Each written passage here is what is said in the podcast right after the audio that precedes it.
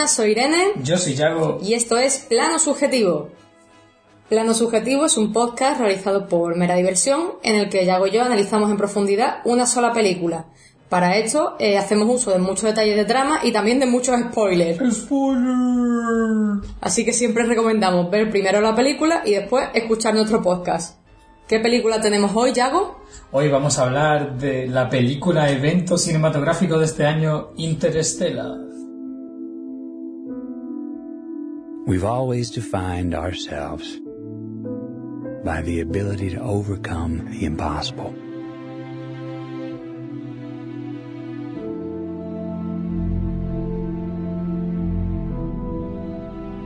And we count these moments. The first ever to fly faster than the speed of sound. These moments when we dared to aim higher, to break barriers, to reach for the stars, 76, you are go. to make the unknown known. One giant leap for mankind. We count these moments as our proudest achievements, Having fired the imagination of a generation, but we lost all that. pulls into port for the last time. Pero bueno, antes de empezar a hablar de la película en sí, vamos a recordar los métodos de contacto. Tenemos una página de Facebook que sería Plan Subjetivo Podcast. También estamos en Twitter como arroba plano barra baja subjetivo. También tenemos una cuenta de Google Plus. Tenemos también un mail al que nos podéis escribir también, que sería planosubjetivopodcast.gmail.com. También tenemos un blog en el que metemos las entradas de cada película, sería planosubjetivopodcast.blogspot.com. Luego también estamos en iTunes para que puedas localizar nuestras, nuestros audios. También nos puedes dejar reseñas y ponernos estrellitas para ser más visibles. Y también en, en la plataforma de, de podcast que sería iBox como plano subjetivo podcast. Y también por último eh, me gustaría destacar a- ya más a nivel personal el, el blog que, que llevo, que sería el blog que nunca estuvo allí, en el que mm, escribo básicamente críticas y normalmente todas las películas de, que hablamos aquí en el podcast, la- como es este caso, tenemos, tengo yo ya hecha una, una crítica. Y nada más, esto es todo. Bueno, pues vamos a ponernos a hablar de Interstellar, ¿no? Que quién no la ha visto. ¿Y quién no la ha disfrutado? claro. En fin, pasemos a, a la ficha técnica en sí. Pues bueno, es una película muy actual de 2014, hecha en Estados Unidos por el director inglés Christopher Nolan, el ya mítico director de cine comercial, que sin embargo comenzó su carrera a un nivel muy de, de muy bajo presupuesto. Empezó en 1998 con, con Following, grabada de hecho en, en Inglaterra, y con un presupuesto de 6.000 dólares, lo cual contrasta bastante con, con la película, las películas que hace ahora. Y como tuvo bastante éxito a nivel de, de cine alternativo, pues ya pasó a Estados Unidos y ya hizo en, en 2000 la película Memento, que dentro de, de su de lo que yo considero la, la etapa alternativa independiente, que sería la etapa pre-Batman, es su película como más, más reconocida y probablemente más valorada a nivel de crítica. Luego, dos años más tarde, en 2002, hizo Insomnio, ya con, con actores así más prestigiosos como Al Pacino y Robin Williams y Hilary Swank. Y ahí ya, ya acabó esa etapa porque ya en 2005 empezó con su trilogía de Batman, hizo Batman Begins, que fue alternando con otras películas esta trilogía, ¿no? Porque al año siguiente, en 2006, hizo El Truco Final, la película esta de, los ilusionistas, de, del pique este entre los magos, entre Hugh Jackman y Christian Bale. Luego hizo El Caballero Oscuro, que se supone que es la, la película más mejor valorada dentro de, de la trilogía de Batman. Y luego llegó su- la que yo creo que ha sido su película más polémica y mediática, que es Origen. Esa grandísima película. ¿No, Irene? Sí. Grandísima. Sí, digamos que no le ha hecho demasiada ilusión. No. Y luego ya terminó la trilogía dos años más tarde con El Caballero Oscuro, La leyenda renace Y pues la película que nos sitúa ahora, su décima película, Interstellar, del año 2014. Y bueno, pues básicamente destacar eso, que empezó en el, en el cine totalmente totalmente alternativo y cómo se ha ido pasando cada vez más a medida que iba consiguiendo éxito, pues más al, cine comercial, pero eh, teniendo en cuenta que el cine comercial suele tener como la, la idea de que es una un cine como de, poco prestigio, pues digamos que hace películas que puedan ser comerciales pero de autor, ¿no? A base de, del guion, que luego esperaremos que nos des tu opinión sobre cómo son los, guiones normalmente de Nolan. Y, y básicamente pues, pues eso que no, que digamos que intenta compaginar la labor de autor con la de, con la de director de masas. Y pues mm, ya para terminar la ficha, mm, destacar que el guion es suyo y también de su hermano Christopher Nolan, con el que suele colaborar. Bueno, su hermano Jonathan. Sí, que dije Christopher. Su hermano Christopher, Ah, sí, bueno. sí, sí. Eh, y luego también contó con la ayuda de Kip Thorne, que es un, un astrofísico que hace libros en plan de divulgación y tal. Luego la música, pues Hans Zimmer, un clásico dentro de, Sí. de, sus, de sus películas. Y la fotografía de, atención, Hoyte van Hoytema, que este año, bueno, el anterior ha hecho la fotografía de Her y también la de The Fighter hace unos años. Luego, pues bueno, el reparto, en fin, plagado de estrellas como Matthew McConaughey, Anne Hathaway, Jessica Chastain, Matt Damon, Michael Caine y Casey Affleck. Y nada más, que saturo el micro, ahora pasamos a, a comentar la sinopsis, por favor. Pues sí. Vale, pues el argumento más o menos vendría a ser eh, lo siguiente, y es que, bueno, pues la vida en la Tierra, digamos que está llegando a, a su fin, y hay un grupo de, exploradores, entre los que se encuentra el ex piloto Cooper, que es el personaje de Matthew McConaughey, y también la científica Amelia, que es Anne Hathaway, eh, que se embarcan como en un viaje interestelar a través del tiempo y de todas las dimensiones para eh, lograr encontrar un planeta alternativo en el que la humanidad pueda vivir y así pues pueda salvarse. Esta es más o menos la, la idea de que nos presenta Interstellar en, en su sinopsis. Y ahora ya, bueno, pues si nos ponemos a, intentar analizar el guion, mm, siempre sabéis que mm, tratamos de encasillar las películas según si es un guion clásico o no. En este caso, eh, como poder, pues podemos destacar distintos puntos de la historia que nos recordarían a puntos del guion clásico, pero en realidad mm, no se corresponde. O sea, yo puedo decir el incidente inductor es tal, el primer punto de giro es tal, el clima es tal, pero no tiene una, una medición, digamos, correcta de estructura clásica. O sea, la, las proporciones de tiempo entre ellas no se respetan. Entonces, bueno, pues vamos a destacar algunas cosas, pero bueno, eh, las películas de Nolan suele pasar, por ejemplo, o bueno, yo lo veo así, que hay muchos puntos que podríamos decir que son el clímax, eh, y también otros tantos que podemos decir que es el segundo punto de giro, ¿no? Lo único que veo así más claro es el incidente inductor y el primer punto de giro. El resto ya, pues bueno, yo voy a decir el que por intuición o por peso dramático yo creo que es, pero mm, eso es una mera coincidencia ya que, repito, este guion pues no sigue las pautas de guion clásico. Entonces, por destacar, ¿no? Sería el incidente inductor, que recordamos que es el germen, si lo que la historia no puede tener lugar, eh, sería cuando eh, Cooper, el personaje de Matthew McConaughey, eh, se da cuenta de que en la habitación de su hija, pues hay como una especie de, de señales, ¿no? Que están como dibujadas. Entonces su hija pues siempre le dice, ah, es un fantasma, no sé qué, pues hay que intentar descifrarlo, ¿no?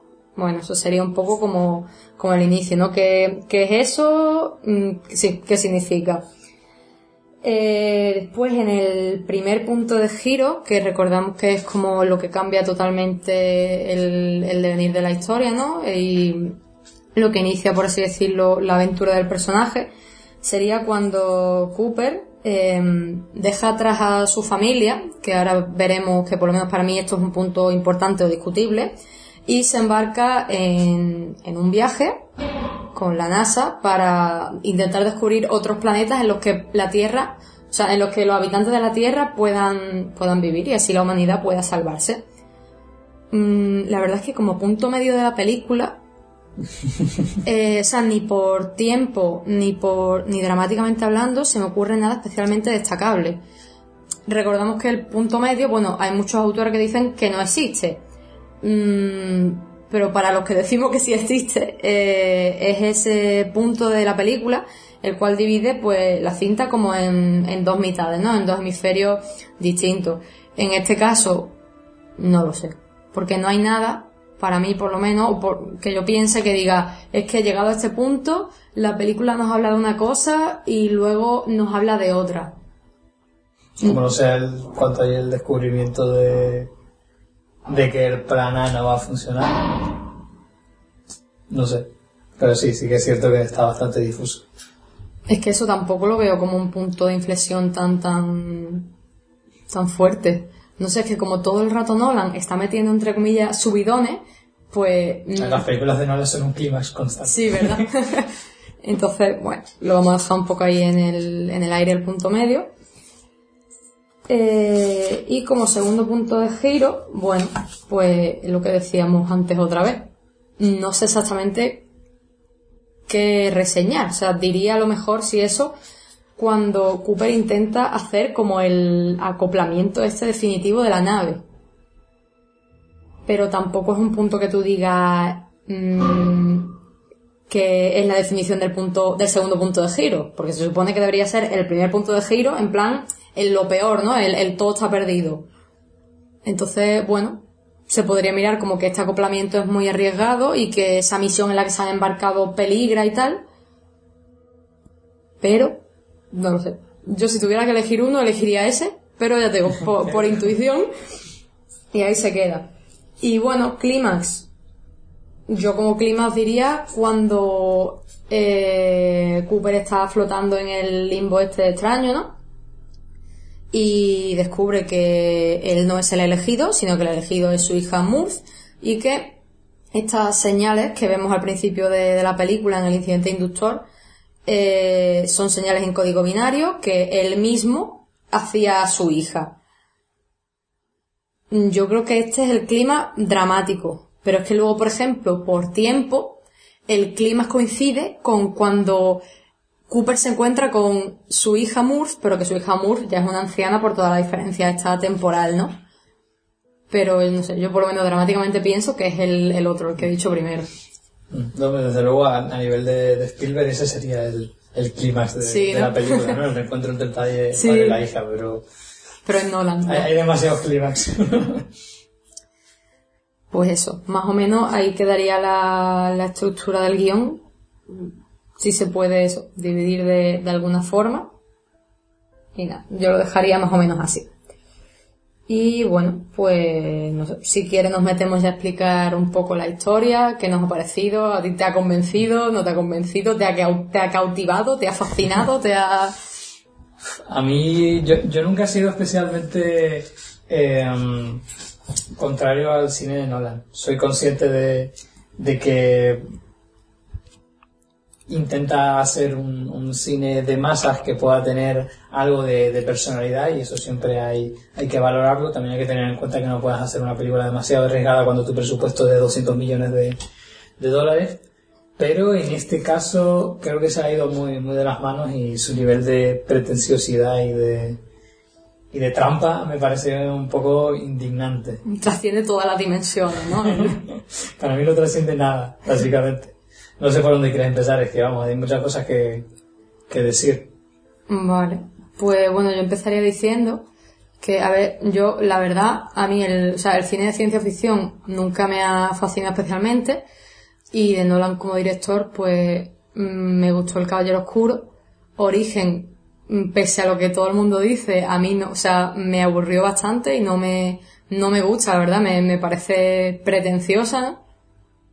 Y bueno, pues esta película, la verdad es que no, no fui a verla al cine con, con muchas expectativas y con mucha ilusión. Y bueno, pues para mí la verdad es que no tenía muy buenas expectativas, pero ha sido peor de, de lo que yo pensaba.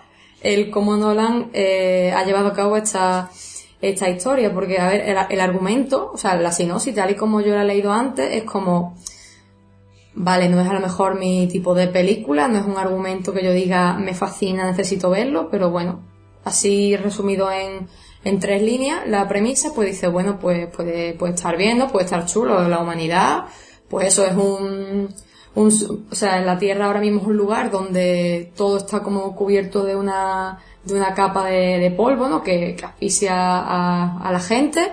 Es un sitio donde sobran los ingenieros, donde hace falta eh, gente que trabaje en granja, hace falta, pues, o gente que cultive la tierra.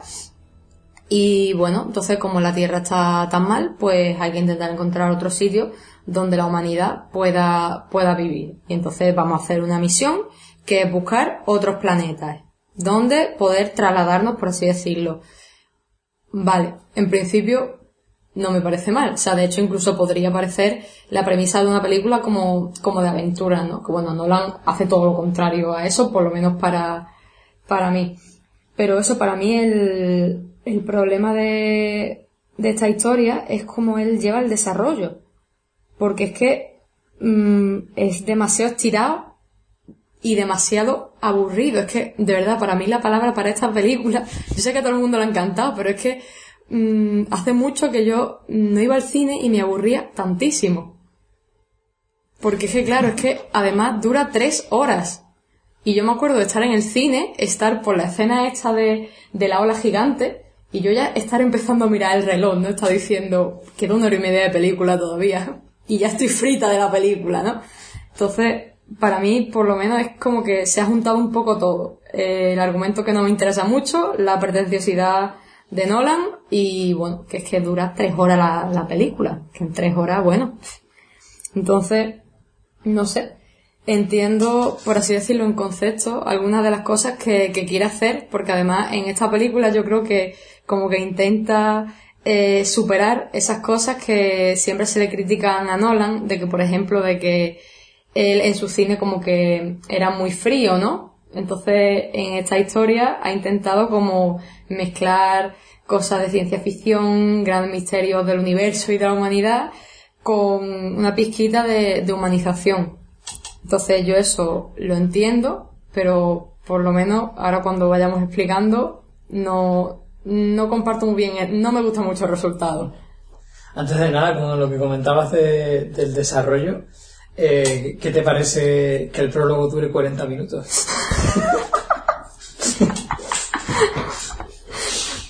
de, de primeras a mí no me parece, no me parece mal, pero por, por una cosa que voy a decir después sí que me parece mal.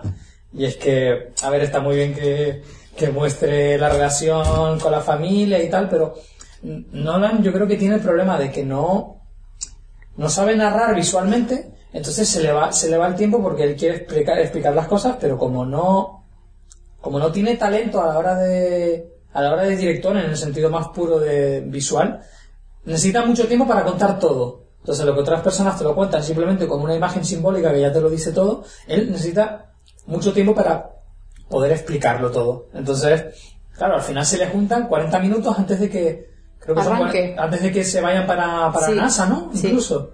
Es que creo que era, claro, es que en realidad eso, el, sí, el primer punto de giro a lo mejor estaría en el minuto, o sea, no lo he calculado, porque en mitad del cine no me voy a poner a mirar el reloj, pero mm, en el minuto a lo mejor 40 o 45.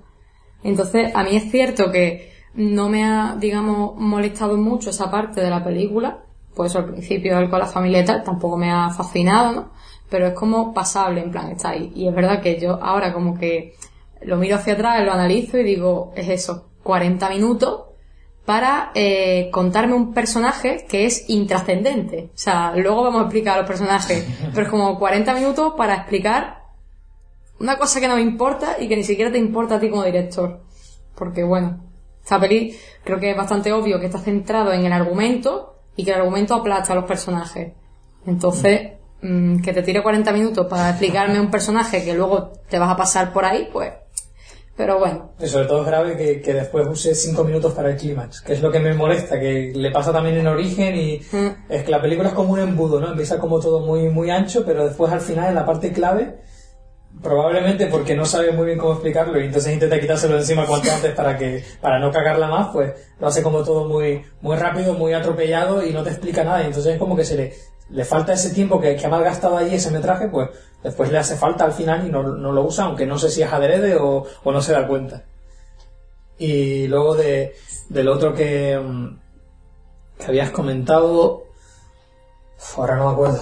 Lo de la humanización, lo de la familia. Ah, sí, sí, por supuesto. que yo creo que le ha pasado un poco como, como a, a Jason Reitman, el director de Juno, que, que había hecho como cuatro películas así como muy ácidas, muy, muy cínicas, en plan Gracias por fumar, Juno, Up in the Air y Young Adult. Y entonces se ha pasado ahora al drama, ha hecho dos películas que han sido eh, fracasos rotundos de crítica, del público, de todo, porque digamos que supongo que no se le da bien y entonces eh, hace películas como muy ñoñas y muy pastelosas. Entonces me, me da la sensación de eso, de que Nolan ha intentado profundizar en, en, ese, en ese aspecto más, más humano, pero claro, es que al final le sale una película súper ñoña y vamos, que, que es Spielberg, pero, pero en la versión más horrorosa de, de, de buscar emocionarte al máximo y de la manera más, Más fácil, sucia posible, porque, por ejemplo, cuando, cuando vuelven del planeta de las olas, que han pasado 23 años en la Tierra, esa escena en la que tú pones a, a Matthew McConaughey a ver todos los vídeos Sí. de cómo su familia ha crecido, es que si no te emocionas no tienes sentimientos. Es muy fácil Mm. buscar la emoción del público ahí. Entonces, es como muy, muy tramposo en ese aspecto. Es muy, eso, muy, muy rollo Spielberg de, de emocionarte porque, porque tienes que emocionarte. Claro, pero a mí, por ejemplo, hablando con, pues, con colegas y tal, sí, a mí muchos me han dicho que, que la peli que, que es muy emocionante en, en ese sentido. De que sí que te llega y sí que te transmite ese padre que ha visto como eh, su hijo pues ahora tiene eh, un hijo o que su sí que le cuenta que la universidad pues tiene una novia y que cree que es la buena y tal y te ve a Matthew McConaughey delante de la pantalla en plan de ¡Ah, mi hijo llorando y es como es que no me, es que además no me transmite nada porque el personaje, yo insisto en que para mí está mal hecho. Es muy, muy plano, tío. Sinceramente, es que no. ¿Quieres pasar a hablar de los personajes y...? Un poquito más adelante, ¿no? Vamos a seguir con la historia. Vale. No sé, pero. Pero es que en realidad está todo, todo mezclado, ¿no? Historia y, y personaje, pero. Es eso que en esta película eh, intentan como que realmente. O sea, tiene dos cosas que él ha intentado conciliar y que para mí son. Bueno, no tienen por qué ser contradictorias, pero la ha hecho mal. Es. eh, eso, el concepto de que todo lo importante en la película es, es la ciencia y el misterio, no sé qué, bla, bla, bla, pero luego realmente lo que pesa es el amor. Mm. ¿sabes? Y los sentimientos de los personajes que, que es como eso, el, el motor que realmente mueve, mueve todo. Entonces, en concepto tú dices, bueno, pues en realidad está bien, porque, pues o si no, pues se podría decir que es una peli muy fría, no sé qué, pero es que realmente como no lo ha hecho bien, porque es que los personajes, eso yo he hablado con, mucha gente y por mucho que es que a mí me dicen, no, el personaje este está bien porque es un héroe, porque está comprometido, porque tiene que salvar a la humanidad, porque tal, es que para mí, o sea, está igual de, plano que, pues no sé, que un héroe de, un videojuego, de salva a la humanidad con tu espada, para mí es eso, en versión espacial, ¿no? Entonces, para mí ese, ese binomio que le ha hecho de como de explicar las cosas grandes y misteriosas del universo con las cosas más pequeñas y más, mm, digamos, trascendentes de, de, la, de la especie humana y ah, para mí no, no funciona en, en absoluto. Sí, a mí eso es lo que más me ha indignado de, de la película. Básicamente porque, mm, para empezar, es una película que dura tres horas. Eh, dos horas y media son personajes hablando. Dos horas y media. O sea, es, mm, es escandaloso que una película de acción sea puramente... Pero es que para mí esta película no es de acción, o sea, yo lo siento mucho. Ya, pretende serlo, ¿no? Yo creo que no, o sea, yo creo que no, pre- no pretende serlo, tío. O sea, cuando tú dices, o sea, si tú dices, voy a hacer una película de acción, tú no pones a tres tíos una escena de 15 minutos hablando en la nave. Es que no, además, yo creo que leí en algún sitio que alguien me dijo que como que la película intentaba ser, eh, supuestamente lo más realista posible. Entonces, realista en el sentido de que no todo el rato, como en una peli pasaban cosas.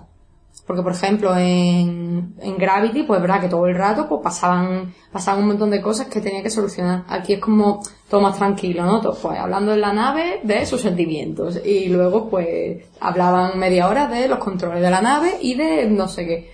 Entonces, yo creo que si tú te planteas, pues, hacer escenas tan largas hablando o de que realmente no, no pasa nada, yo no, yo no considero que él se haya, haya dicho estoy haciendo una acción. Luego a lo mejor hay escenas como la de la ola, por ejemplo,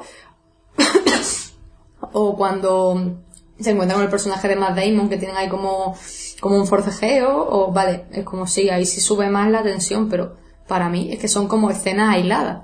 Y es que yo repito, es que para mí en toda la película lo que prima es el aburrimiento, para mí personalmente. Para el resto del mundo parece que no ha sido así, ¿no? Pero Pero es que ahí es a lo que voy, que él quiere hacer una película de acción, pero no quiere que, se, que sea catalogada como eh, una película de acción normal y corriente, superficial, que so- solo son tiros. Entonces, ¿qué, qué es lo que hace? Mete un montón de, de tralla que, que te abruma, que te abruma de primeras, ¿no? Porque es que precisamente el mayor error que tiene la película es lo que comentabas antes de que al final la ciencia no importa. Entonces, te pasas mm, de las dos horas y media del texto, dos son sobre, son sobre ciencia y a la hora de la verdad no, no, no, tiene, no tiene ninguna relevancia. O sea, al final la ciencia es una trampa para tenerte enganchado, eh, engañado ahí, aten- atendiendo a, la, a la película. Que, que encima el, que ya lo, que ya lo hacía en, en Origen, pero bueno, dentro de lo que cabe, Origen yo la respeto con, con matices, pero la respeto. Y es que Origen lo que tenía de, de, bueno, para bien o para mal, es que tú necesitabas entender lo que te planteaban para entender el final. Porque si tú no has entendido la estructura de los sueños, no puedes entender qué es lo que ocurre al final. Entonces, aquí no, aquí al final da igual, te, tienen entretenido que si la, la pentadimensionalidad, que si el agujero de gusano, que si no sé qué, al final da igual, porque es una historia de amor en la que nada de eso importa, pero, pero al final la historia de amor mm, es súper escueta, porque te has pasado tanto tiempo hablando de la ciencia y al final no lo usas ni siquiera para compaginar una cosa con la otra.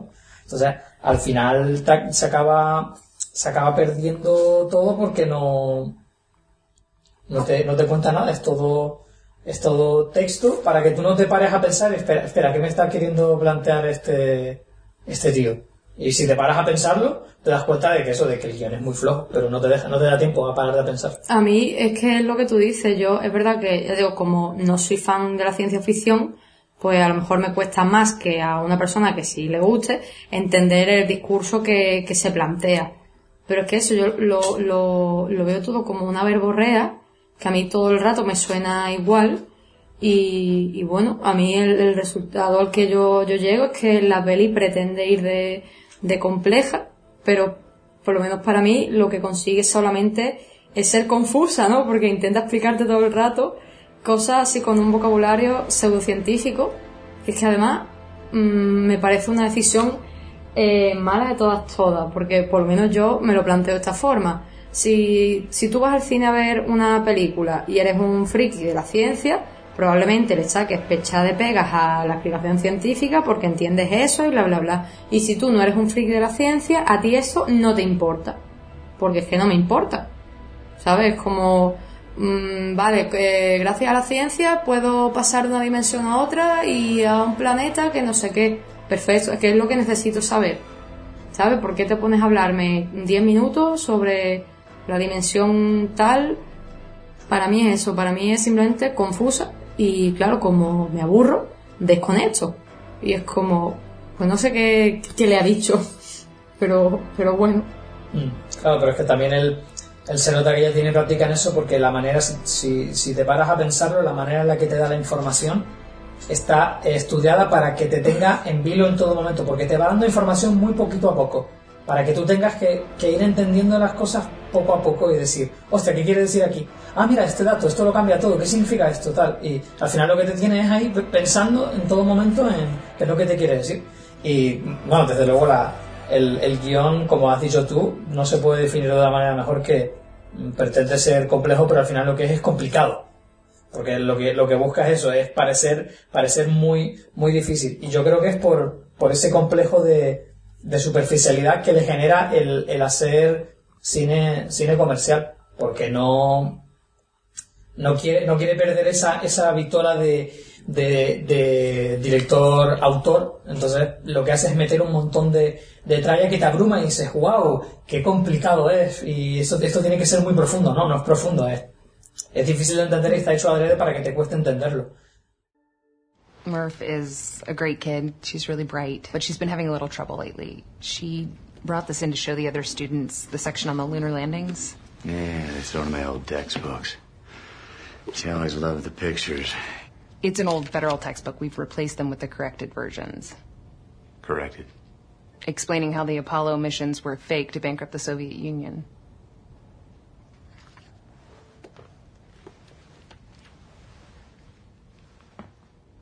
You don't believe we went to the moon? I believe it was a brilliant piece of propaganda that the Soviets bankrupted themselves, pouring resources into rockets and other useless machines. Useless machines. And if we don't want a repeat of the excess and wastefulness of the 20th century, then we need to teach our kids about this planet, not tales of leaving it. You know, one of those useless machines they used to make was called an MRI. And if we had any of those left, the doctors would have been able to find the cyst in my wife's brain before she died afterwards. And then she'd have been the one sitting there listening to this instead of me, which been a good thing because she was always the, calmer one. Y, por ejemplo, para, para dar un, un contrapunto a, a toda nuestra a, toda nuestra bilis, voy a leer un, un fragmento de una crítica de, de Carlos Marañón en Cinemanía, en la que a este, en este nivel concreto tiene, tiene otra opinión. Y dice, el único cineasta capaz de concordar blockbuster y autor en la misma frase y pronunciarla con, el éxito, con éxito ante crítica y público ha decidido viajar al espacio y jugársela para quitarse de encima algunos de los sanbenitos que le preceden en su genialidad. Concienzudo, pretencioso, frío, grave, avieso, o cuanto menos confundirlos entre otros ingredientes que parezcan nuevos. Así que bueno, Bueno. se ve que no todo el mundo opina como nosotros. Y nada, otra cosa también que quería decir de, cómo Nolan da las explicaciones de guion es que me hace mucha gracia, porque a ver, realmente, tú cuando te planteas en un guion dar información al público, tienes que hacer que, entre comillas, sea creíble, porque, por ejemplo, un personaje pues se lo está explicando a otro, o, o bueno, o a lo mejor puede hacer uso de la voz en off si tienes manejo, depende, ¿no? Pero es que en algunas de las escenas es descarado eh, cómo las explicaciones entre los personajes están metidas con calzador y en realidad lo que quiere es explicarte a ti algo. Porque, por ejemplo, yo me acuerdo de la escena en la que al, al principio, bueno, al principio, mm, cuando llevas una hora de película y está empezando, eh, está Cooper en la nave y su compañero le, le explica eh, qué es lo que era con el, cómo funciona un agujero negro, ¿no? Un agujero de, de gusano. Ah, perdón, creo. un agujero de gusano, perdón.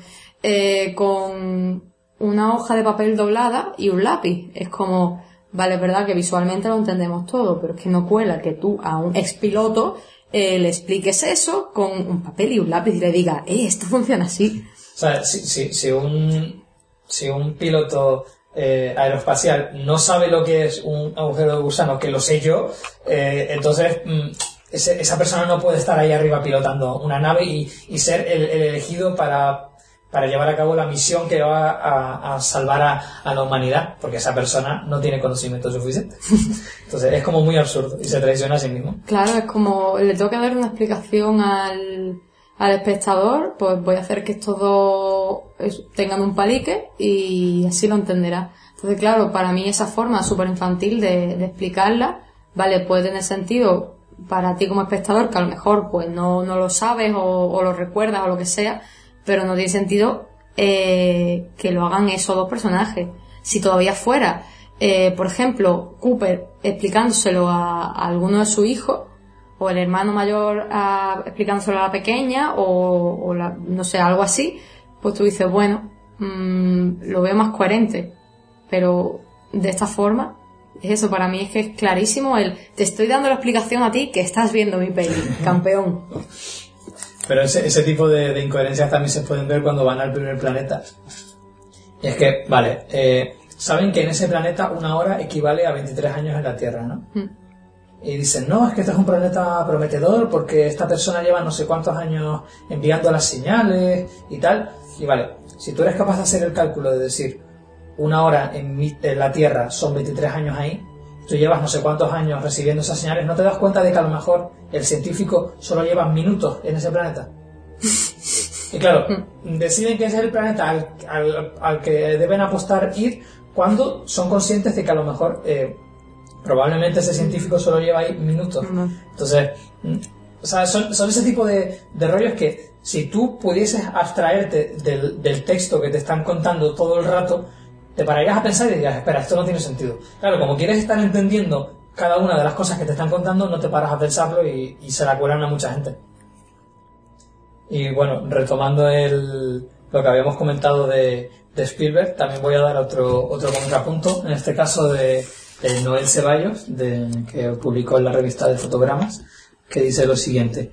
Parece un prosista empeñado en encontrar el alma a través de las matemáticas, en apuntar fórmulas precisas para describir la mecánica cuántica del corazón. Esta es una historia íntima sobre un padre y una hija. También es una colosal parábola sobre nuestra relación con el infinito, la obra más ambiciosa de un director que nunca se ha caracterizado por su modestia. Hay algo sinfónico en sus espacios sonoros, algo temerario en su empeño por conjugar la física teórica de Thorne con el monólogo de Anne Hathaway sobre el amor como constante espacio temporal, algo heroico en el salto de su mortal tercer acto. A mí lo de, lo de la lo de la constante espacio temporal del amor me parece lo más ñoño que he visto en mucho tiempo. Madre mía. Es que además tengo la frase apuntada por aquí Por favor, de- que lo dice en Hathaway y dice algo así como el amor trasciende dimensiones en tiempo y en espacio.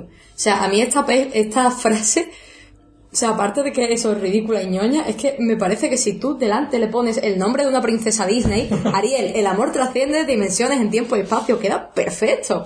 O sea, es una frase horrorosa, lo siento. Es que no, no dice nada, es una frase que es humo. Eh, no sé, mí me dices que esta frase está en, en pues la típica peli taquillera de amor, tú dices, ah, pues está bien, porque encaja, ¿no? En, con el tono de la peli, no sé qué, me sigue pareciendo una mierda, pero, pero bueno, pero lo entiendo porque, porque está en la peli que está. Pero claro, tú te ves eso, eh, en la nave, esta mujer, mm, hablando eso de- del amor, y de que al final eso, el, a este personaje, el de Anne Hathaway, el amor es lo que resulta su perdición al final, ¿no? Porque, bueno, también lo deja ahí como medio tirado esa subtrama, ¿no? De esta mujer se va a, se queda en el planeta donde estaba el, el hombre al que llamaba y bueno, pues, pues ahí se queda la trama, ¿no? Se queda ella ahí en el, en el planeta. no, no interesa contarlo. Que no interesa porque ¿qué pasa? No lo sé. Además, Por- Porque se metería en una complicación que no le interesa hablar. Ya en el, en el momento del final daré mi, mi opinión a- acerca de, de di- diferentes incoherencias o, o paradojas temporales posibles o cosas así, pero bueno. Pues me gustaría ahora hablar de un poquito de, de los personajes, ¿no? Ok. Porque, bueno, en realidad para mí lo, lo más chirriante de, de los personajes de esta película es lo que te comentaba al principio que no terminé de, de desarrollar. Es que mm, desde el primer momento en que tú empiezas a ver la película, o sea, tú sabes que los personajes a este tío no le importan. O sea, es una peli puramente de argumento. Los personajes están ahí porque tú necesitas un tío que cuente un argumento, no puedes contar argumento tú solo. Entonces, mm, a ver, en principio, dice, bueno, no pasa nada, es verdad, hay pelis que son personajes, y hay pelis que son argumentos, y hay pelis que son los dos. Bueno, pues si tú decides hacer una peli que es puramente argumento, bueno, pues ya está, no pasa nada, ¿no? Eh, desarrolla muy bien tu argumento y, puedes entretener al público, puedes hacer que le guste, puedes dar un mensaje significativo. Pero claro, aquí Nolan intenta como mentir y hacerte creer que, que sí que le importan sus personajes. Y para él, eh, sinónimo de importar es, como tú decías, dedicar 40 minutos en pantalla eh, a un tío diciendo lo mismo. Además que es que el personaje de, de Cooper, que es el protagonista, es que de verdad es que no está bien hecho. O sea, es que es un padre de familia que se preocupa por su hijo. ¡Wow! increíble, increíble cómo dibujar personaje. Después un tío que era eh, piloto, pero ahora, bueno, pues como la Tierra está como está, es, es granjero y tiene ahí como la cosa de, de- de piloto. Bueno, vale. Y nada, y tiene una relación así más o menos estrecha con su hijo, porque los quiere pechar. y, y ya está. Entonces, te demuestra simplemente dos facetas de un personaje. ¿Vale? Dibuja un personaje con dos facetas y esas dos facetas me las explicas en 40 minutos de película, por supuesto. Mm, y para mí lo peor de todo esto es que si tú de verdad me estás planteando un personaje eh, para el que es muy, muy, muy importante eh, su familia, porque recordamos que el amor es el motor que lo mueve todo, mm, ¿por qué toma esa decisión de embarcarse para salvar a la humanidad dejando atrás a su familia? Además, sabiendo cómo, cómo le choca esta decisión, sobre todo a, a su hija pequeña, a Murph. Entonces, es que me, me sigue chocando muchísimo. A lo mejor, si me hubieras planteado el personaje de otra manera, pues entre comillas, como que yo me habría tragado mejor lo de que, ah, vale, le importa mucho su familia, pero bueno, sí, pero, pero se va despacio. Pero es que como me la has hecho tan mal, es como, es que no entiendo por qué está haciendo eso el, el personaje. Hombre, es una persona, también es cierto que, que muy, muy frustrada con por el hecho de que se está dedicando a algo que no, que no quiere, ¿no? Que está claro que está ahí como granjero porque hace falta en ese futuro, pero no le lo que realmente quiere es ir al espacio. Entonces, entre eso y la posibilidad de poder salvar a su familia y a la humanidad, pues escoge, escoge eso, pero pero a ver, yo no, yo no voy a defender el personaje, pero sí que es verdad que tampoco me parece Ahí no me parece incoherente, me parece incoherente más adelante. Pues es que a mí no me, es que eso no, no me compromete nada, lo que me está planteando y esa personalidad de las formas en las que me las está, me las está explicando.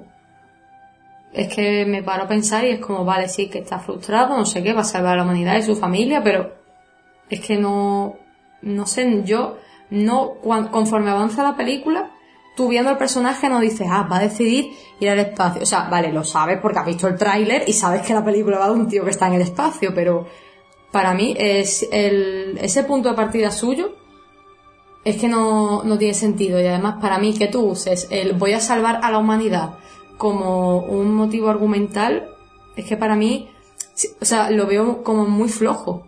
Muy fácil, Muy, exacto, es que es muy fácil, muy de, de héroe de, de, de Voy a salvar a la humanidad, ¿por qué? Porque voy a salvar a la humanidad, soy el elegido, no te has enterado.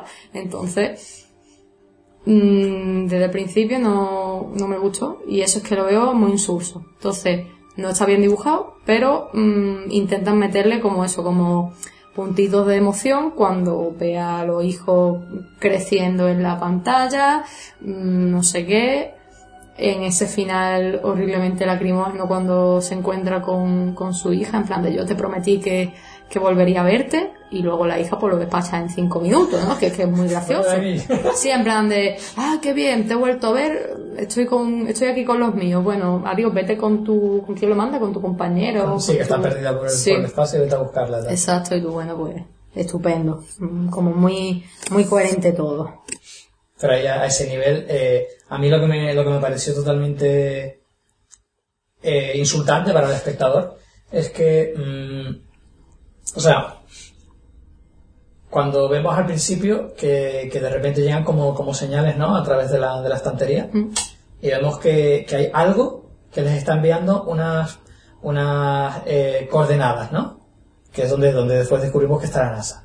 Pero les está enviando unas coordenadas y no se sabe qué, es lo que está enviando esas coordenadas, ¿no? Luego pasa toda la película y descubrimos que el que envía, eh, o sea, que el que está ahí detrás de la estantería es, el propio Cooper.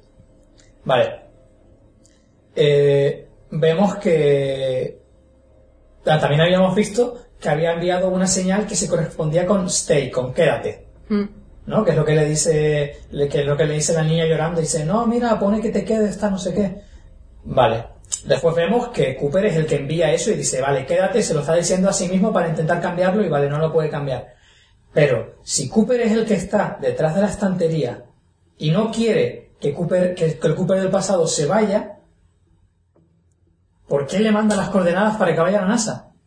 ¿Sabes? Se contradice a sí mismo y que de hecho es algo que ni siquiera se muestra en la película, porque todo, todo el tiempo que Cooper pasa en, en el en el, llamémoslo agujero negro, como se llame, me da igual la terminología, en el sitio ese, todo el tiempo que él pasa en, en ese sitio, nosotros lo acompañamos. No, no hay ninguna elipsis de, de- de tiempo ni nada. Todo el tiempo que él está ahí, nosotros estamos con él. En ningún momento envía, envía las coordenadas. O sea, por un lado, no se ve que las envíe y por otro lado, ¿cómo las va a enviar si lo que quiere es que su yo del pasado se quede? O sea, es un personaje totalmente incoherente. Va contra sí mismo. Pero claro, como, como estás ahí emocionado con que con la quinta dimensión no te das cuenta. Pero es, no sé, se, se traiciona a sí mismo, no tiene ningún sentido, literalmente. O sea, es, a nivel puramente lógico no tiene sentido que haga eso. ¿Ves? Por ejemplo, yo esto que tú me acabas de decir de estamos todo el rato con él y no le hemos enviado las coordenadas, yo no me había dado cuenta. Porque, en verdad, estás entretenido con otras cosas. Es que es eso, es la trampa de Nolan, totalmente. ¿Ves? En fin, te digo, yo no soy la más per- perspicaz en darme cuenta en esas cosas, en, pues en este tipo de películas, pero es verdad es que no. No. Sí, no, yo también para esas cosas soy malísimo. Lo que pasa es que fui a verla con unos amigos y he- hemos estado debatiendo un montón porque ellos lo- la defienden, pero yo no. Entonces, eh, buscándole todo el rato las pecas. Bueno, pues ya nos hemos quedado más o menos a gusto con, con el personaje de Cooper, ¿no? Y ahora pues mm, me gustaría proponer, proponerte a ti, proponer a los espectadores un, un ejercicio que, que, bueno, un ejercicio que yo siempre me, me planteo cuando, cuando veo una película, que es sobre los personajes, ¿no? Eh, y es eh, muy simple, ¿no? Es, eh, descríbeme este personaje en, en cinco palabras o en diez palabras. Es, es sencillo, ¿no? Entonces, claro, yo cuando me pongo a pensar en esto, en, en Cooper, en Murph, en, en Amelia, eh, me quedo a lo mejor en tres palabras o en cuatro y son palabras que son humo, que no dicen nada, ¿no? En plan, descríbeme a Amelia. Es valiente. um, no sé, es en plan de, es a lo mejor, ¿cómo se dice? Emocional. es emocional, es una persona emocional. eh, no sé, es que es como, mm, no sé qué decir que sea relevante. Un Kafka.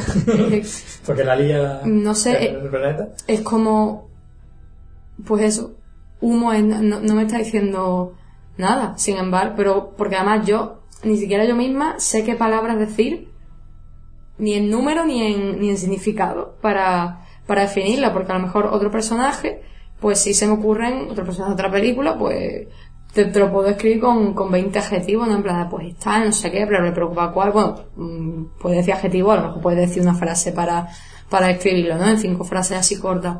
Y es que en este caso, es que me, me baso en este ejercicio tan tonto eh, para eso, para otra vez más apoyar que los personajes a Nolan no le importan, pero que para mí lo peor no es que no le importen, sino que pretende hacer que sí que le importa cuando eso, cuando en realidad es una película puramente de argumento y el argumento no deja respirar en ningún momento a, a los personajes, porque todo el rato los personajes están condicionados a lo que va pasando y lo que va pasando y ese lo que va pasando mm, no muestra cómo son ellos, sino simplemente pues te muestra cosas de, ah, vale, pues a la nave le ha pasado esto, pues hemos llegado a este planeta, pues entonces, no sé, eso me, Sí, la verdad, no lo conocía ese ejercicio, pero sí, muy, muy interesante. Y con, con ese ejercicio simple ya desmontas todo lo que había montado ahí.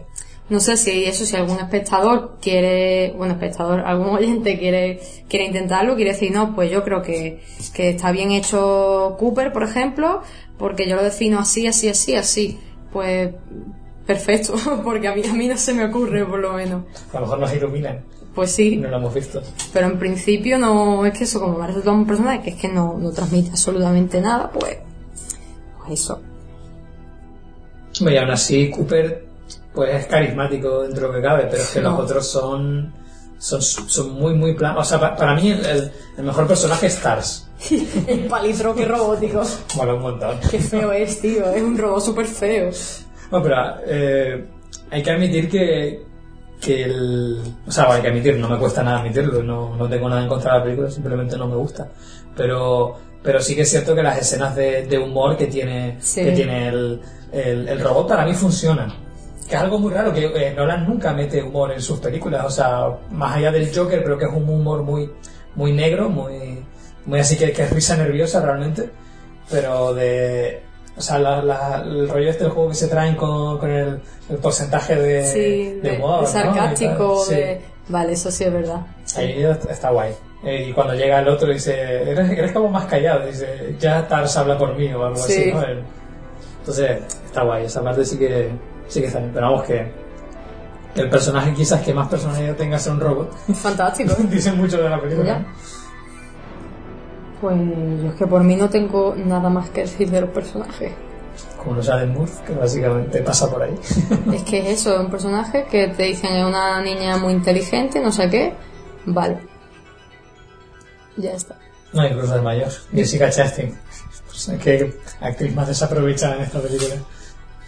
Entonces, es que ni- si tú quieres eso, intentar profundizar en ella, porque yo es que no... No, hombre, lo- lo- sí que es verdad que el, el único personaje que así a mí me, me transmitió que podía tener algo de, de interés moral en la película es el momento en el que ocurre lo de Matt Damon, que sí que es verdad que, que es previsible, que lo hemos visto muchas veces, eso sí que no, no, lo, voy a, no lo voy a negar. Todo el tema que lo de lo, el, el- el humano, ¿no? Como la llevado a un extremo, cómo llega a ser tan egoísta como para pensar solo en sí mismo y, y puede llegar a frustrar la oportunidad de salvación de la humanidad por salvarse a sí mismo como individuo. Eh, ahí había, había una- un interés en ese personaje tan mezquino, pero que a la vez es comprensible lo que hace. Te parece mal, obviamente, pero ¿qui- ¿quién es el, el que se atreve a decir que no harías eso en su lugar? Entonces, podría ser interesante, pero claro, eh, al final se convierte en eso, en una persecución. Y van, van a por él, lo cogen o no lo cogen. Pero no, no, no da tiempo a profundizar en eso, porque al final eso no hay, no hay espacio para los personajes, es todo argumento y que pasen cosas.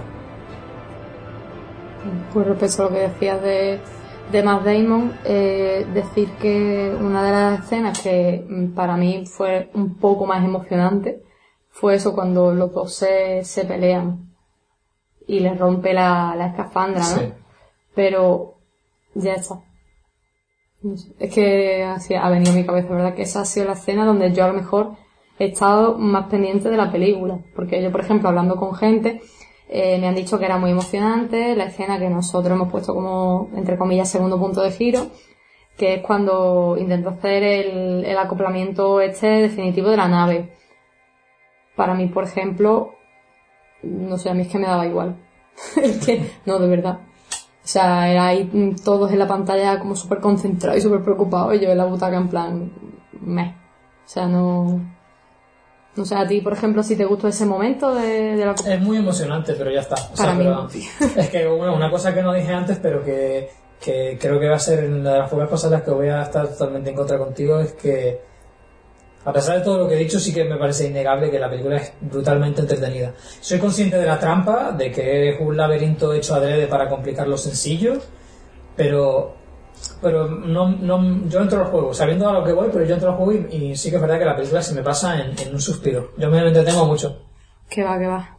Yo, ya te digo, a mí me, también me habría dado igual si hace trampa, si es científico de verdad o si te lo está inventando, si no sé qué, si el personaje está mal. A mí, vale, todo eso, como tú dices, lo critico, pero me habría dado igual si a mí la película me, me hubiera entretenido, pero es que, de verdad es que, mm, aburridísima. Como el Hobbit a lo mejor, que puede tener a lo mejor ese tipo de rollos, pero que te mola, ¿no? Claro, sí. Bueno, de hecho, eso, cuando estaba hablando con, con algunos colegas, estábamos comparando, ¿no? De, o sea, no tienen nada que ver, ¿no? Pero son dos películas de tres horas muy estiradas, pero a mí, por ejemplo, el Hobbit, vale, es verdad que es mucho más mi tipo de película, me entretiene mucho más, los personajes les tengo mucho más cariño y eso, pero eso son tres horas también llenas de diálogos que, bajo mi punto de vista, muchos son muy malos, también personajes que muchos son planos, eh, cosas de guion que mete Peter Jackson, que es como, mm, Peter, en serio, tío, pero, mm, no sé, es que me da igual, porque es que me tiro tres horas pegadas a la, a la pantalla,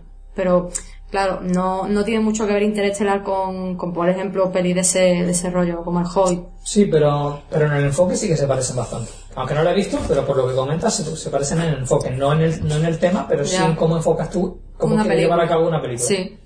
Pero eso es simplemente, pues, una me entretiene y otra no. En parte por cosas de, pues eso de, de gusto, ¿no? De me gusta más la Tierra Media que la ciencia ficción.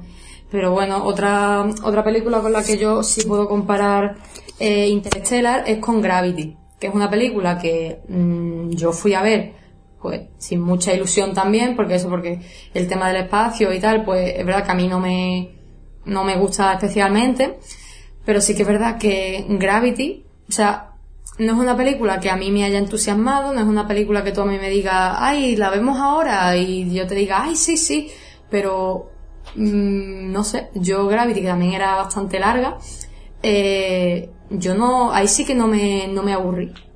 O sea, y es verdad que, mm, vale, en temática más o menos pueden coincidir en algunos puntos, pero para mí la gran diferencia de Interstellar con, con Gravity, eh, que es lo que me ha hecho interesarme más por Gravity que por Interstellar, es que eh, en Gravity el personaje de Sandra Bullock, digamos como que lo que intenta es eh, sobrevivir y está ella sola. Entonces eso es como que tú ves al personaje indefenso, el personaje como intentando que no le, no le superen todas las cosas que le rodean y eso intentando como pues valerse por, por sí misma y le ves un poco como, como esa desesperación. Es verdad que el personaje de Sandra Bullock pues también le intentan meter como un pasado, no me acuerdo muy bien ahora, pero creo que era también algo con una hija o algo así, ¿no? Bueno, de todas maneras, tampoco dice mucho por si acaso alguien que no la haya visto. Sí, sí, sí, ya. Pero sí, sí, sí que tiene ese pasado con, con la hija. Pero, o sea, es, es verdad que el personaje también para mí mm, es plano o, o no, me, no me dice nada, pero es eso, es todas las cosas que pasan en la película a mí me hacen mantener la atención. Eso de una, de una manera un poco, pues eso que no es ahí una peripecia de guion y unos giros, pero bueno, pues, pues tú sales de la película diciendo me he entretenido. Entonces para mí Gravity es la prueba de que yo puedo ver una película de temática que no me gusta, que además es muy larga, y, eso, y, salir viva. Es que mm, yo salí de, Interstellar, en serio, hecha polvo. En plan, es que tres horas, mm, de verdad, no sé. Pero Sí, no, yo. Gravity mm, sí que es verdad que no tiene una, una gran historia, pero el primer punto que le separa de, de, de Interstellar es que no te intenta engañar. Gravity te dice, mira, son mm, dos, dos astronautas intentando sobrevivir el espacio, ya está, eso es lo que vas a ver. Entonces no te intentan engañar con, con intentar ir de muy complejo y tal, pero es que encima el, el mayor, el mayor éxito de esa película es que es una película que, que a nivel de, dirección está muy bien pensada y ahí es donde se, se diferencia Alfonso Cuarón de Christopher Nolan, es que Alfonso Cuarón sabe contarte cosas con imágenes y Christopher Nolan no. Aunque ya nos estaremos metiendo en, en puesta en escena, así que Sí. nos metemos ya. pues sí, Pues básicamente que, así como Gravity supuso un auténtico hito a nivel de, de, de 3D y, y de planificación de, de, de escenas con, con plano secuencia eh, brutales y que además es una película que tiene un montón de, de CGI también, tiene un montón de efectos especiales, básicamente están en el espacio en todo momento, obviamente no fueron a grabar el espacio. Entonces, eh, está claro que, que tiene también un montón, pero no, digamos que no, no es la estrella de la película para llamarte la atención, sino básicamente cómo Alfonso Cuarón decide planificar las escenas. Christopher Nolan llama la atención por, porque realmente eh, a mí me da la sensación de que es un guionista que se ha metido a dirigir. Entonces, te puede gustar o no su, su guion, pero es una persona que baja- basa su obra en, en el guion. Porque luego tú, tú ves la película y es, no sé, esos planos in- incluso mm, como feos, ¿no? No ves que, que esté pensado, que quiera contarte algo a nivel visual. Suele ser mucho plano medio o primer plano del personaje y luego mucho montaje, mucho montaje cambiando escenas y tal. Pero no, no te transmite, o sea, no te da la sensación de que tú digas, vale, yo quiero contar esto y por eso voy a, colocar la cámara aquí de tal manera, voy a hacer este giro de cámara para que te transmita tal cosa o no, voy a dejarla fija o lo que sea. Pero no da la sensación de que esté planificada, sino de que él tiene una historia y como necesita contarla con imágenes, pues graba los fragmentos que le hacen falta, pero no da la sensación de que haya una planificación de, de las escenas. Entonces, en ese sentido, me, me parece una, una gran diferencia con, con Gravity. Cooper, there's no point in using our fuel to Analyze the endurance of spin.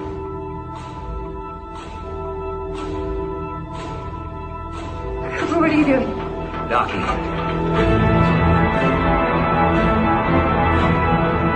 Endurance rotation is 67, 68 RPM. Okay, get ready to match our spin with the retro thrusters. It's not possible. No, it's necessary.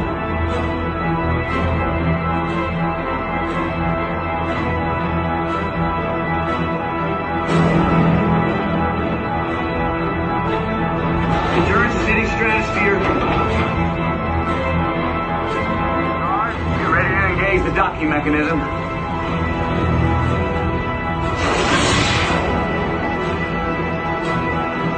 Anchor, we are lined up.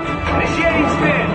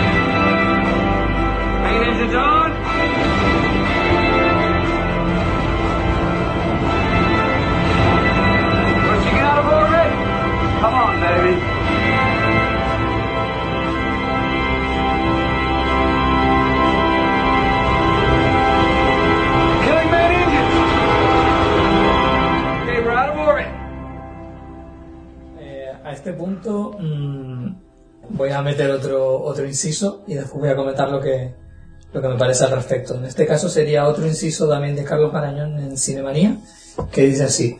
Sin embargo, la derrota del modelo Kubrick es solo a los puntos. Cierto que no es Interstellar una película filosófica, más allá del socorrido, el amor nos salva de todos los males, ni tampoco presuntuosa, pero su apariencia de gravedad funciona, no tanto por esa verborrea científica que no es necesario seguir para ubicarse, lo esencialmente complejo es enemigo de lo superficialmente complicado, sino por esa estética gastada de ciencia ficción sin ínfulas de esas de, esas de Apple Store. Vale, ahí eh, no sé si tienes algo que comentar, pero yo desde luego tengo bastante. Pues venga, empieza.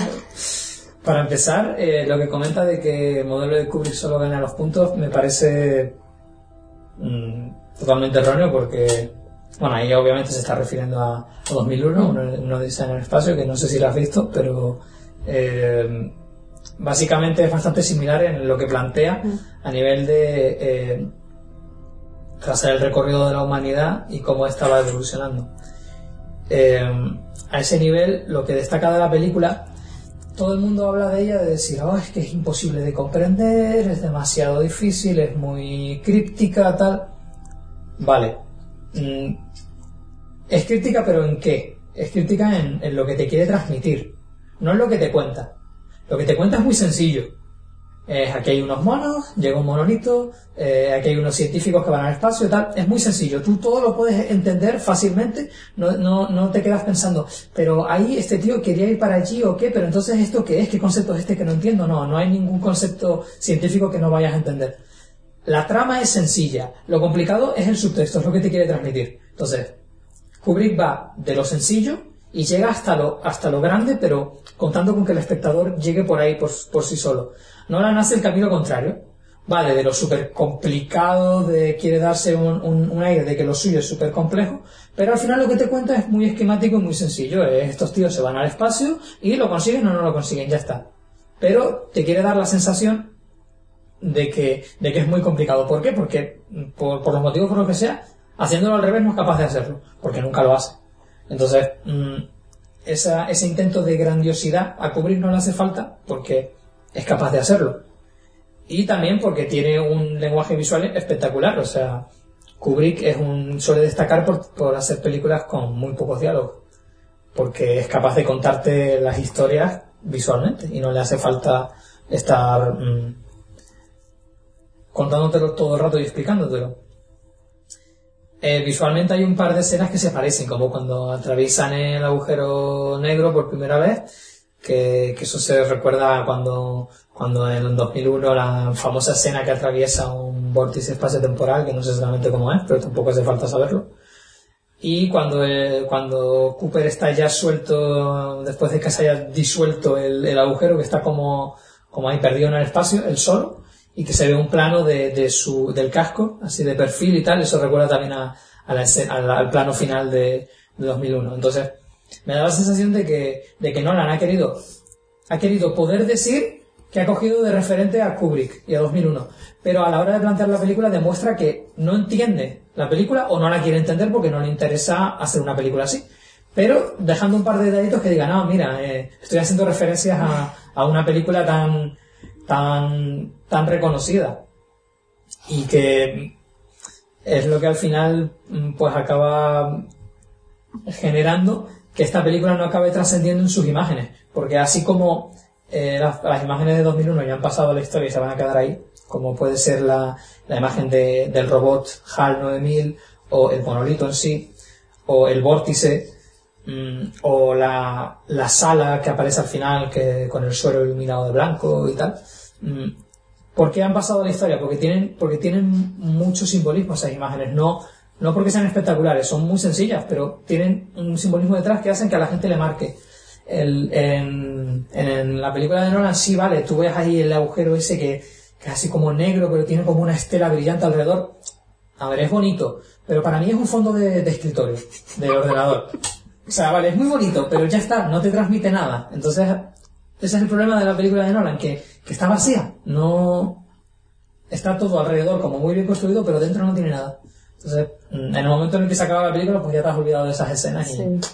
y ya... Pues de todas formas, eh, Gravity, por ejemplo, en ese sentido sí la veo un poco igual. O sea, son imágenes, es verdad, además yo la vi en 3D y todo, pues son muy, muy bellas, muy impresionantes, pero en realidad eso es como, es más el momento que tú dices, wow, pero luego se te pasa, ¿sabes? Sí, pero yo creo que Gravity no, no intenta... eh, Ser tan trascendente o ser tan, no sé. no, no intenta bas- basar eh, su, su importancia en, en parecer compleja, profunda y espectacular. No, pero espectacular, sí. O sea, sí lo es, pero, pero digamos que no, no, no, no intenta eh, poder decir, eh, wow, soy la película más eh, impresionante de la historia. Lo que pasa es que para mí, en, cierto aspecto, lo consigue. Es una película que a mí me, me acelera las pulsaciones, algo que pocas películas consiguen. Entonces, me parece que sí, pero el problema, o sea, yo lo que veo es que es una película que, que no es presuntuosa, así como las películas de Nolan sí que lo son y siempre se creen más de lo que son. Eh, la película de Alfonso Cuarón parte de la sencillez dramática de estamos en el espacio y tenemos que sobrevivir. Obviamente, con los avances tecnológicos, pues puedes sacarle partido, pero lo importante es que le saca partido, no, no las coloca ahí para, para poder decir que las tiene, sino que, digamos que hay, hay, un, hay un ejercicio de narración visual detrás. Está claro que, impacta eh, las imágenes del espacio, pero, pero es una película que está muy pensada. De hecho, yo creo que tiende a estar infravalorada en ese aspecto, porque como es como muy emocionante, la gente tiende a, a darle importancia, pero está, es una película muy, muy currada. Bueno, pues de puesta en escena, mm, a mí me gustaría, bueno, reseñar que el, digamos, el, sí, visualmente el paisaje que más me gustó fue el paisaje estelado, donde se pelean Matt Damon y Matthew McConaughey, que leí que estaba grabado en, en Islandia, y bueno, y poco más, pues es verdad que hay estampas de, del espacio muy, muy bellas, muy de fondo de escritorio, como, como tú dices. Y también ah, no la han utilizado muchas veces, quizá demasiada, un, un plano que es como el ala de la nave, como así como en picado, ¿no? Entonces se ve como el espacio y la nave así avanzando, el ala. Mm, es como, yo creo que lo utilizó por lo menos, no la he contado, ¿no? Pero por lo menos cuatro veces lo, lo ha usado. Entonces, También mucho, mucho plano como, a nivel como si fuese de la NASA, de, eh, la cámara instalada en la nave y, y viendo cómo se mueve. Sobre todo Sí. eso mucho en, en- en el momento del acoplamiento al final. Se ven muchas imágenes de cómo hay como pequeños Mm. movimientos de de repente una propulsión de gas aquí para girar o lo que sea. Eh, o sea, están bien, pero tampoco me tampoco me, me entusiasman No. demasiado. ¿Algún plano así más que te haya podido llamar la atención? No, la verdad es que no. Es que, sí, eso a lo mejor, pues, no sé, la escena de la ola, que es más o menos impresionante, pero es que, Hmm. es que me- también me deja bastante fría, sinceramente. Y nada, lo que sí quiero también reseñar es, es el sonido. Que a mí es verdad que, bueno, mucha gente, en, algunos usuarios y eso, en críticas, decía que como que abusaba demasiado de él para, para dar dramatismo en algunas escenas y, y tal, que a veces no, no se dejaban oír los diálogos por el sonido. Pero yo creo que el sonido es de, de lo mejor, por lo menos para mí, de, de la película, ¿no? El cómo se complementa a lo mejor, eh, bueno, eh, pues un sonido pues intenso de la nave, de lo que sea, y cómo lo rompe con, con un silencio. Sí, ese efecto, ¿no? Como cuando de repente, cuando muere Matt Damon, ¿no? Que de repente pasa así al sonido tal. Sí, Que tam- tampoco innova, pero bueno, por lo menos sí que es verdad que ahí está bien usado. Para mí es efectivo. Sí, porque te, te causa esa sensación de de repente el vacío del espacio y tal. A mí lo que sí que me, me trastoca mucho es que, aunque Hans Zimmer me parece que hace una banda sonora muy interesante, que de hecho yo he seguido escuchando por mi cuenta después de haber visto la película, eh, mm, yo no sé si es porque Hans Zimmer es así, que yo creo que no, porque hay otras películas que son mucho más contenidas, como la de la Niña Roja, por ejemplo. Eh, sí que es verdad que es una banda sonora muy, muy épica, que va totalmente con, con lo que quiere Nolan en todo momento, como ya hizo en todas sus, prácticamente sus últimas películas en todas, como más destacable es Origen, que tiene ese tema tan, Mm. tan recurrido y tal. Y llama mucho la atención, por ejemplo, la primera escena, en la que está el padre dormido y llega la niña de noche a despertarlo, ya hay música épica ahí. Es la primera escena y ya hay música, o sea, es como, tiene que ser épico en todo momento. O sea, es que la película es un clímax todo el rato, todo el rato, no... O sea, todo el rato tiene que ser como emocionante. Es, es, eh, otra vez vuelvo al, al mismo argumento de antes, que da la sensación de que Nolan tiene como un complejo de superficialidad. No sé si es que cree que su cine no puede, no puede trascender, lo cual es falso, como voy a decir ahora. Eh, o es que realmente no, no es capaz de hacerlo. Pero siente que si no hace esas cosas no va a trascender, porque si no, ¿para qué las vas a hacer? Entonces, abusa mucho de querer, abusa mucho de poner una estructura eh, trascendente para que tú sientas que la película es trascendente. Pero, pero es más una, una imposición suya que, que, realmente la película te lo consiga causar a ti. Entonces, a lo que iba con lo de que mm, el cine comercial pueda ser trascendente. Yo creo que mm, no le ha venido peor a, este hombre mm, que se haya estrenado en tan poco, en tan corto espacio de tiempo, otra película que a mí me parece muy parecida en el enfoque, pero que también es totalmente distinta, como es Perdida, de David Fincher. Son dos, dos eh, autores que se han solido comparar bastante porque tienen una forma de ver el cine bastante parecida, es decir, están instalados en el cine comercial, pero intentan hacer películas profundas. La diferencia es que, bajo mi punto de vista, Fincher mm, puede y de sobra y cada vez lo hace mejor. Y Nolan no puede, no, es capaz de, llevar a cabo esa faceta. Entonces, Perdida es una película que tiende a infravalorarse a la vez que eh, Interstellar tiende a, a sobrevalorarse por cómo están enfocadas. Son dos películas comerciales que pretenden trascender.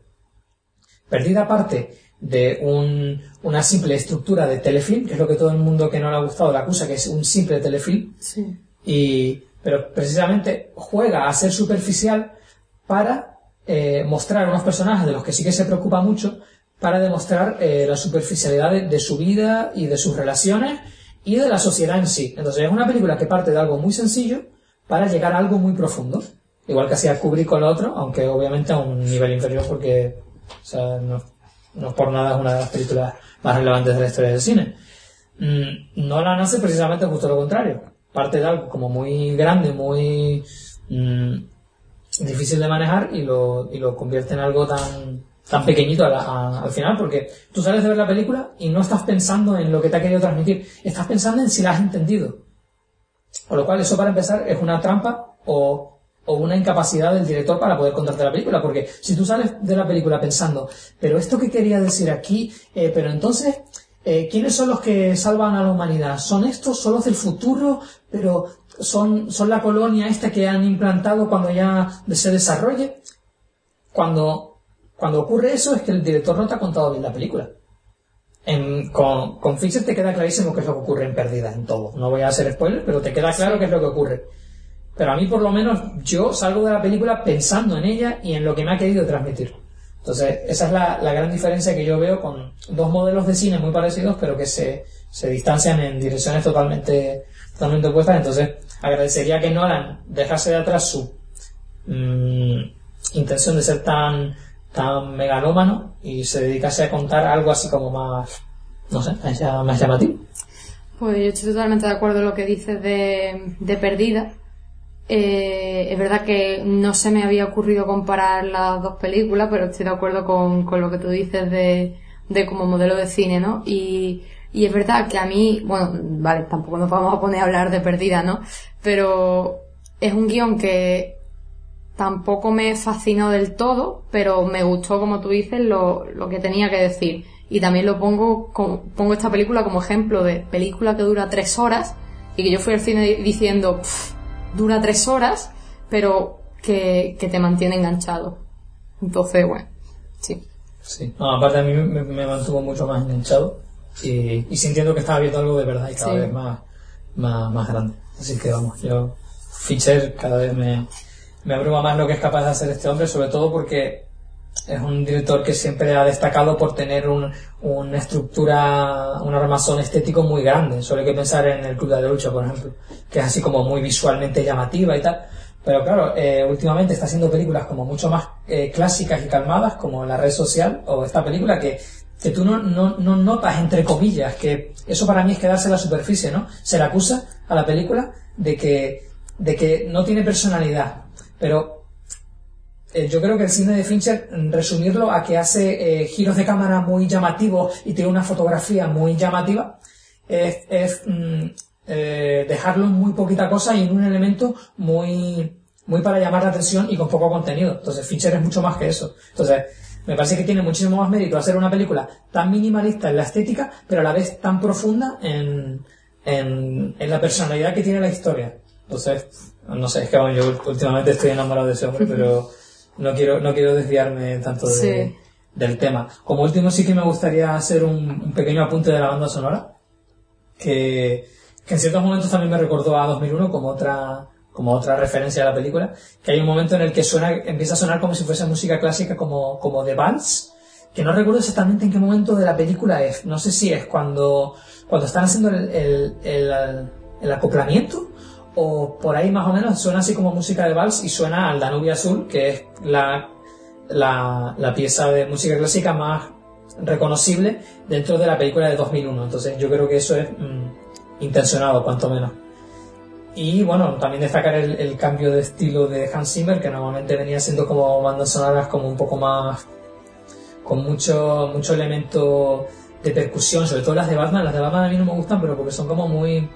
Suena todo el rato como percusión y sintetizador y no me termina de, gustar.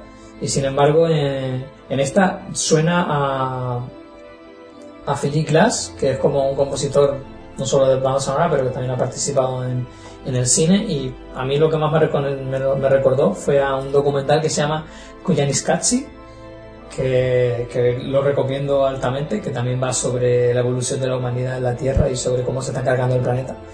Bastante interesante y bueno, poco más básicamente una, una pequeña reseña y yo creo que, que con esto ya hemos terminado. Bueno, podemos hablar de texto y subtexto, así brevemente, aunque vaya, Vale, básicamente... sí, lo poco, lo poco que hay que decir. lo poco que hay que decir.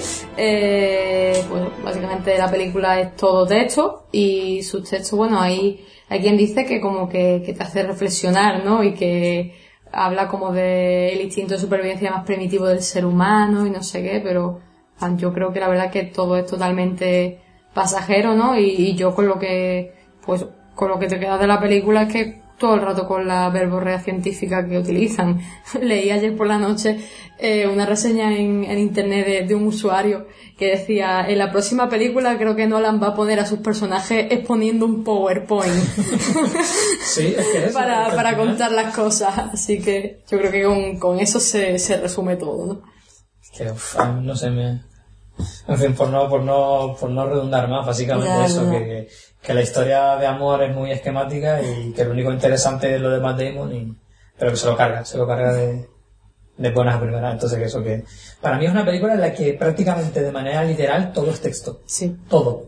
Y no tiene su texto hasta el punto de que no trasciende de ninguna manera. O sea, ¿cuántas páginas tiene que ocupar el guion de esta película? O sea, por largo, pero y por porque es todo texto. Sí, Entonces sí, yo no sé cuántas páginas de guion una- en una carretilla llevándola en el guion. Sí, porque...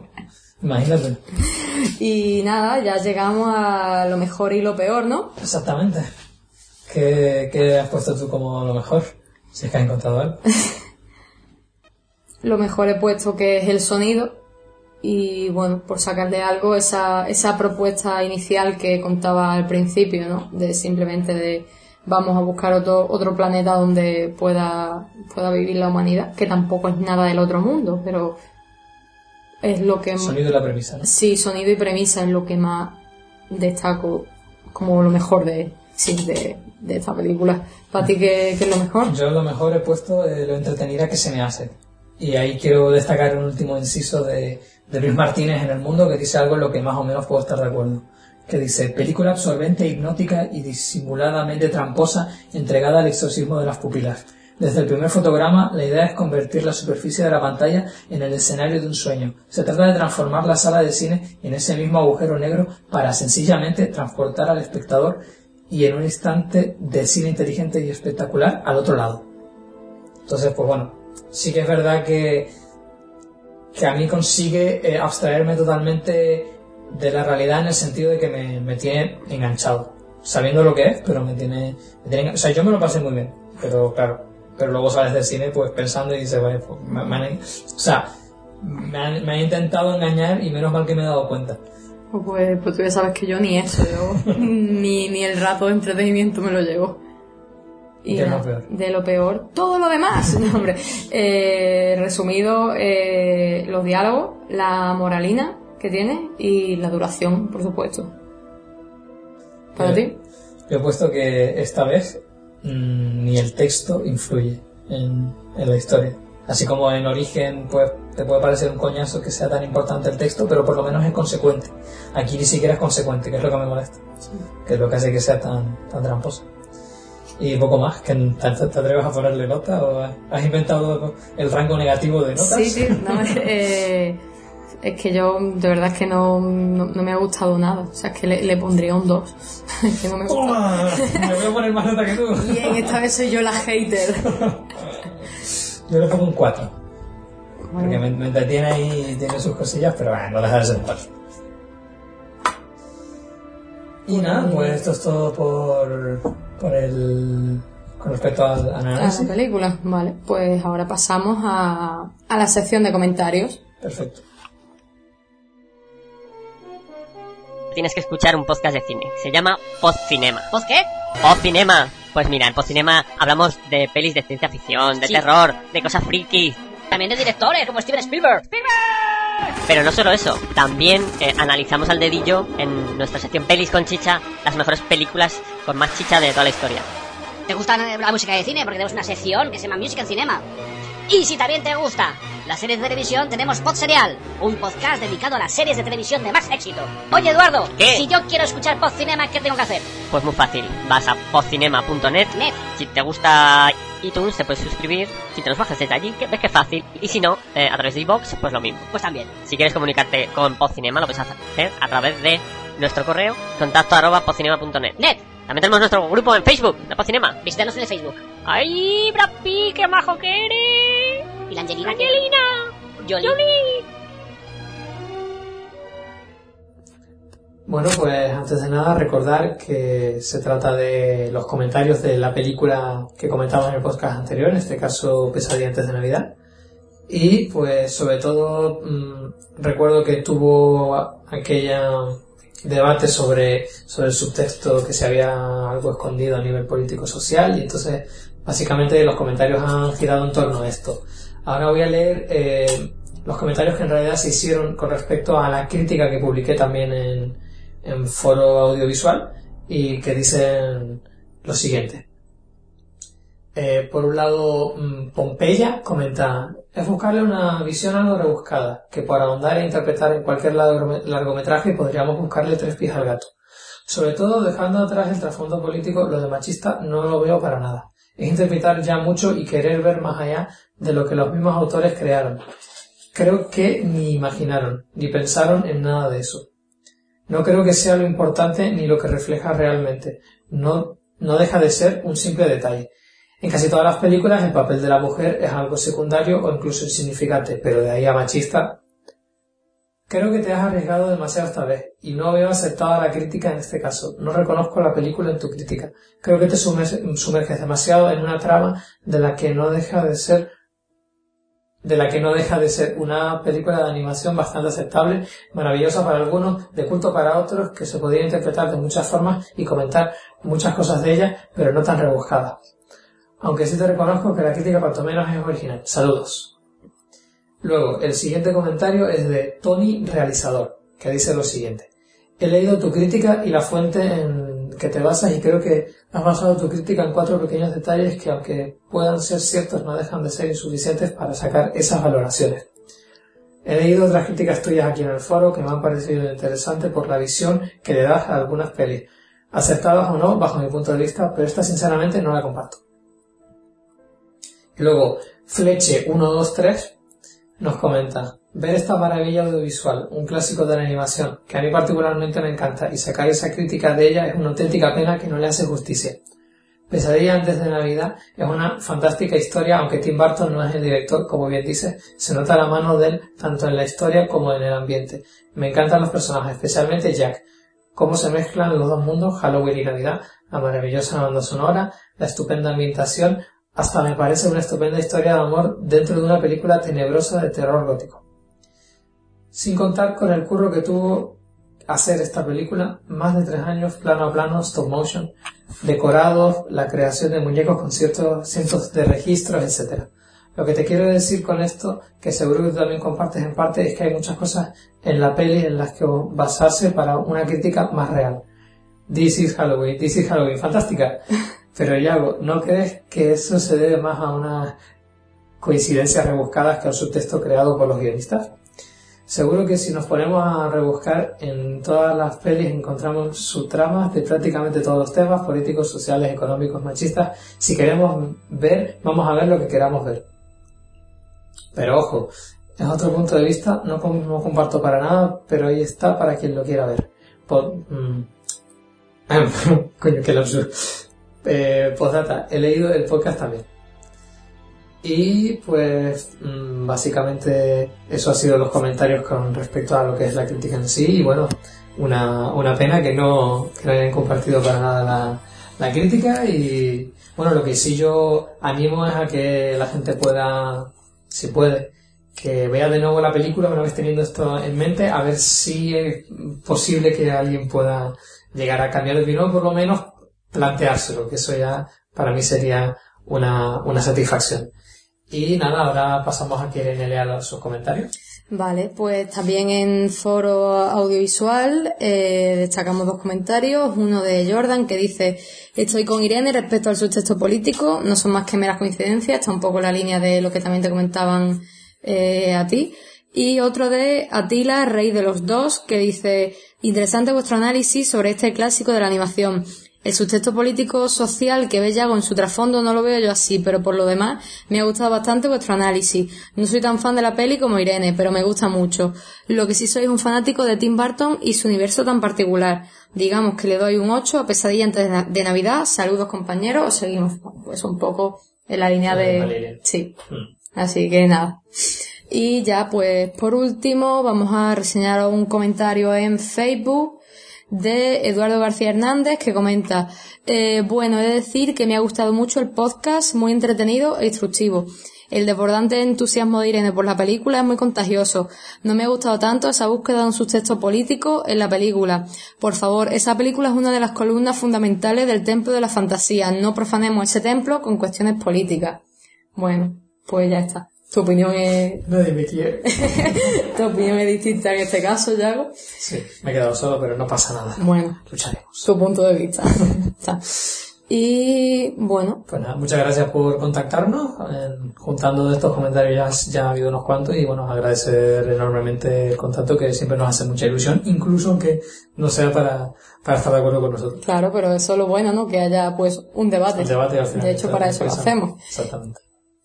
Y nada, pues precisamente hablando de debates, ya para, para finalizar, pues mm, queríamos introducir aquello que habíamos dicho de pro- proponer un debate para la gente, ¿no? A lo largo de, de lo que ha sido este podcast de, de Interstellar. Pues en este caso, como no ha habido un, un- Diferencia entre Sí, nosotros una tanto. discusión, porque básicamente hemos estado de acuerdo en prácticamente todo, pues lo que sí que se nos ocurre es que, como a la mayoría de gente le ha gustado la película, pues quien quiera que se anime y nos escriba si le ha, parecido buena, en, en ese caso qué es lo que destacan de esa película para parecerle una película tan buena. Y concretamente lo que comentaba Irene del ejercicio de describir personajes, si alguien se anima a, a describir alguno de los personajes porque cree que son, que son buenos y carismáticos y quiere animarse a describirlo con, con, con adjetivos, pues adelante y a lo mejor así pues descubrimos otra visión del personaje que no nos habíamos planteado. Y ya para finalizar, Pues anunciamos la siguiente película, ¿no? Bueno, pues como hemos hecho esta película interestelar que es tan, tan de actualidad, ahora vamos a, bueno, vamos a analizar para, para dentro de dos semanitas eh, una película más clásica. Entonces, en este caso nos hemos decantado por Perdición de Billy Wilder. Así que espero que la volváis a ver y bueno, y que disfrutemos todos del, del análisis. sí, exactamente. Pues nada más, ya pasamos a despedir el podcast, que muchas gracias por habernos escuchado y espero que, que les guste y bueno, pues nos escuchamos dentro de dos semanas. Venga, nos vemos. Hasta luego. Adiós.